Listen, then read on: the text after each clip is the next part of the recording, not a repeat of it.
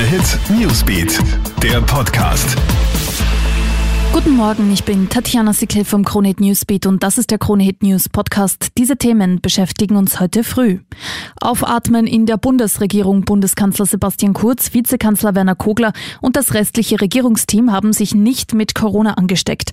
Alle mussten bis zum negativen Testergebnis in Quarantäne bleiben, weil ein enger Mitarbeiter des Kanzlers zuvor positiv getestet wurde. Ausgenommen sind nur die Ministerinnen Schramböck und Gewessler, weil diese keinen Kontakt mit dem Erkrankten hatten. Nun gibt es Entwarnung der besagte Mann hat offenbar niemanden angesteckt und Kurz kehrt noch heute ins Kanzleramt zurück.